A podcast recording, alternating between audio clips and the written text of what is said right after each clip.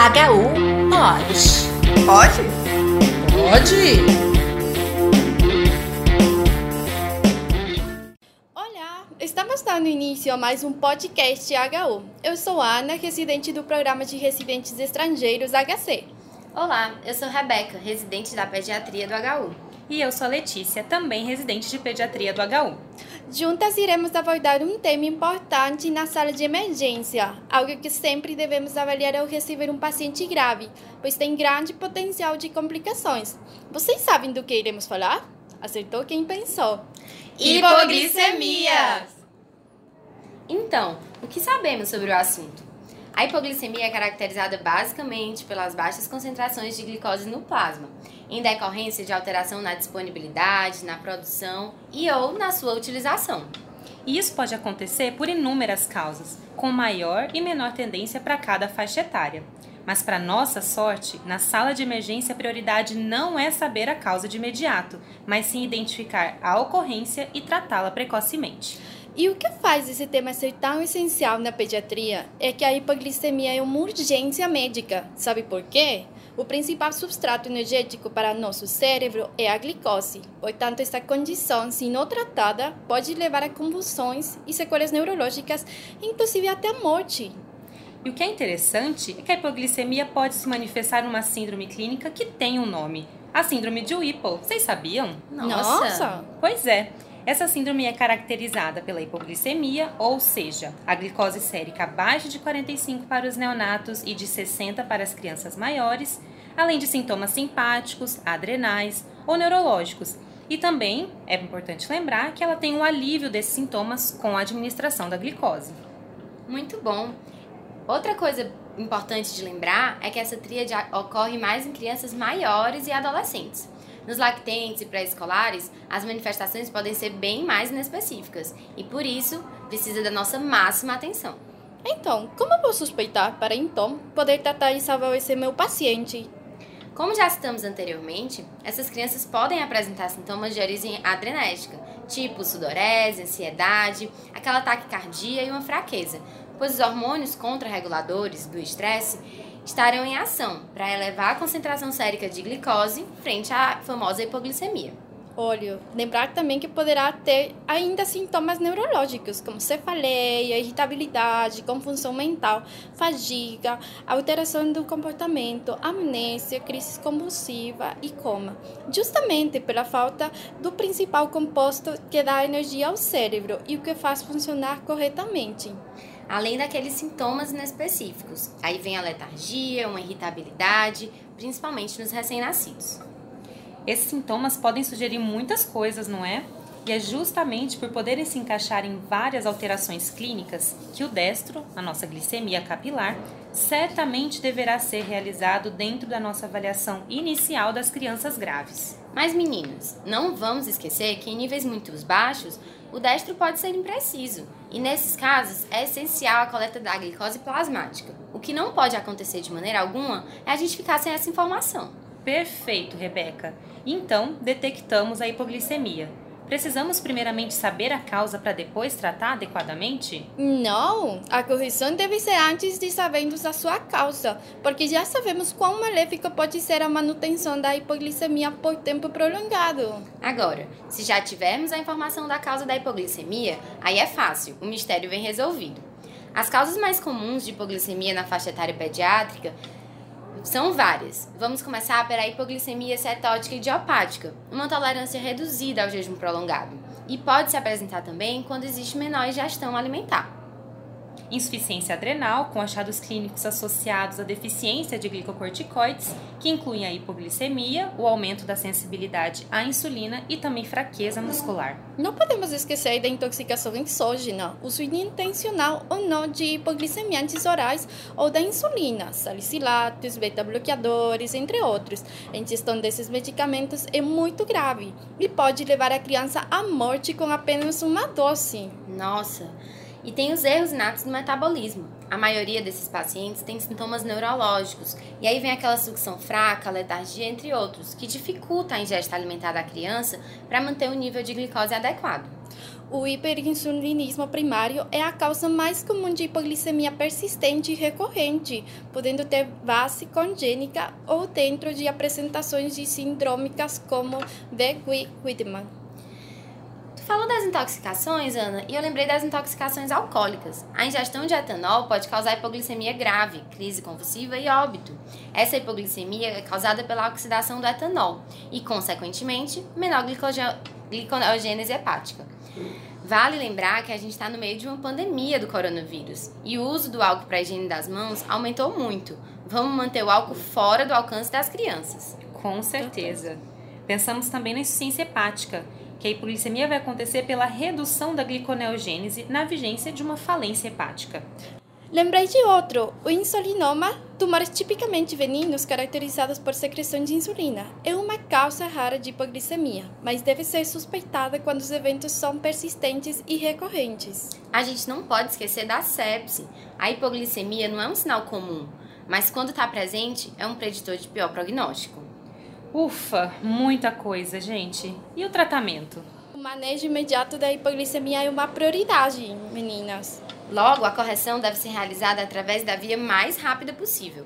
Quando o paciente está consciente e cooperativo, a via oral é preferível, de preferência na forma de carboidrato. Rebeca, pode ser um sanduíche?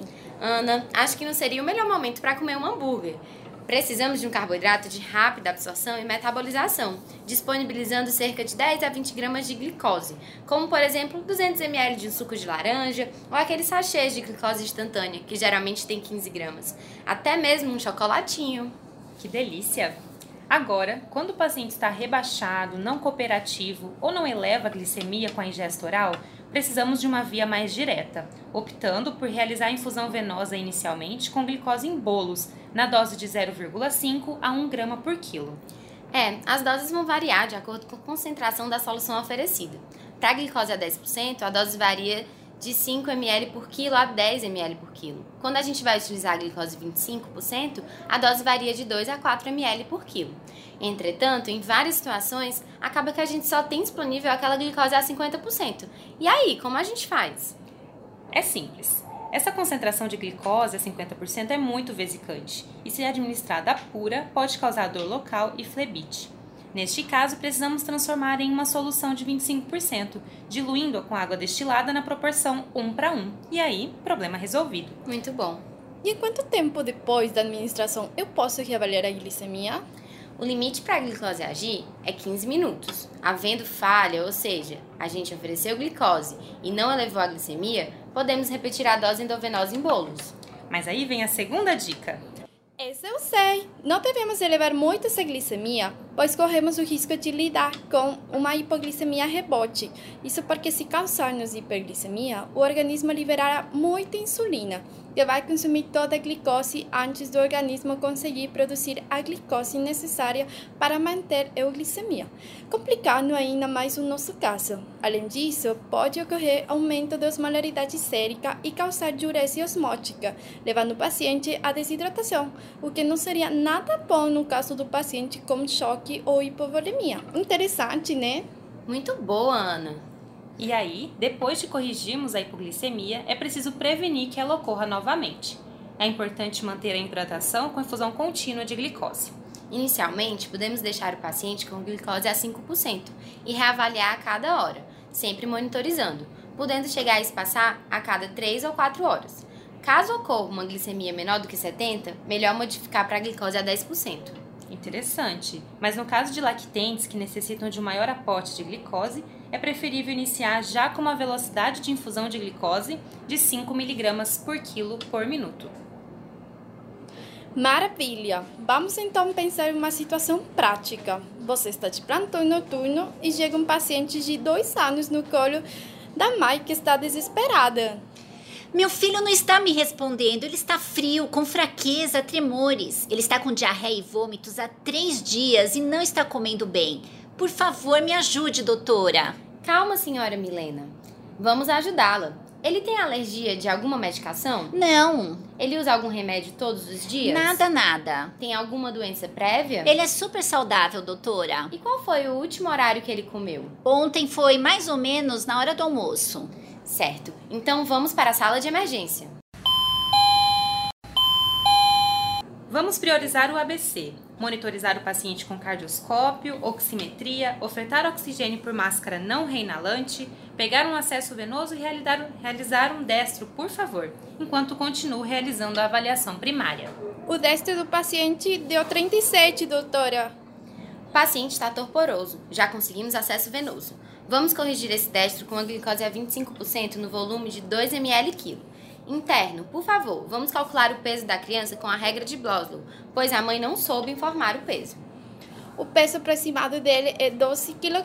Terá que ser administrado 24 ml da solução glicosada 25%, que corresponde a 2 ml por quilo. Doutor, ele está convulsionando. Vamos colocar em posição de segurança e manter a oferta de oxigênio. Administrando a glicose e paciente retomando a consciência.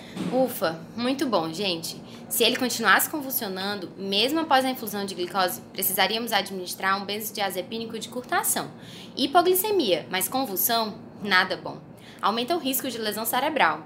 Temos que reavaliar essa destro novamente em 15 minutos. Se não aumentar, podemos repetir a glicose EV.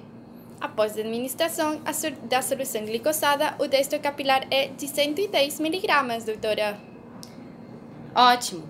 O caso apresentado pelo paciente foi claro, devido às perdas pelo vômito, diarreia e falta de ingesta, mas nem sempre temos um caso claro com dados específicos que nos levam ao diagnóstico de forma imediata. Exatamente. E quando um quadro clínico não está claro e não sabemos o que levou a essa hipoglicemia, não atrase o tratamento procurando o motivo. E se a glicemia estiver abaixo de 50, não podemos esquecer da coleta da famosa amostra crítica na vigência de hipoglicemia, que será de muita importância para nos ajudar a identificar outras causas após a estabilização. Na amostra crítica de sangue, devem ser testados os agentes envolvidos no metabolismo da glicose, como glicose plasmática, insulina, peptídeo C, ácidos graxos livres, lactato, amônia, cortisol, entre outros. Atenção a esse procedimento, que vai facilitar a investigação e vai poupar o paciente de algumas horas de jejum em observação na enfermaria. Impressionante como conseguimos discutir tanta coisa sobre o assunto que parece simples, meninas, né? Então, lembre-se, depois do AVC, a destro é obrigatória em qualquer paciente na sala de emergência. Verdade. Espero que os nossos ouvintes saiam com a mesma impressão.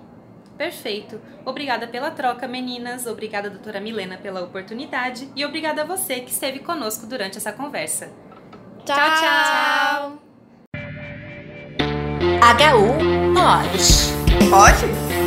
Pode!